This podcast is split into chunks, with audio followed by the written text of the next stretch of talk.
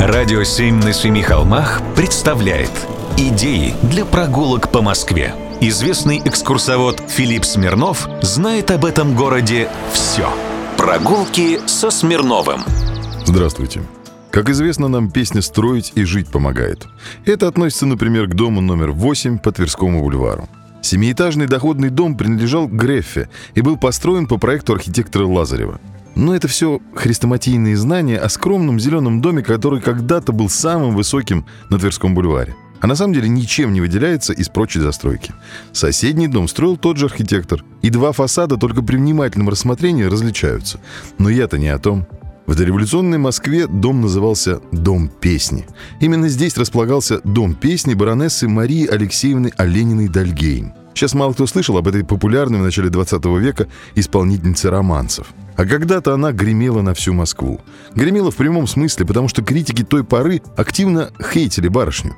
Писали, что голос ее был небольшой, не очень красивого тембра, что ее вокальная манера не отличалась безупречностью. Выезжала она, короче, только за счет памяти и великолепной дикции с артикуляцией.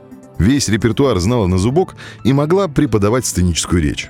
Как говорили, секрет ее таланта был в великолепной дикции. Газеты писали о декламаторском таланте, а также в актерском мастерстве.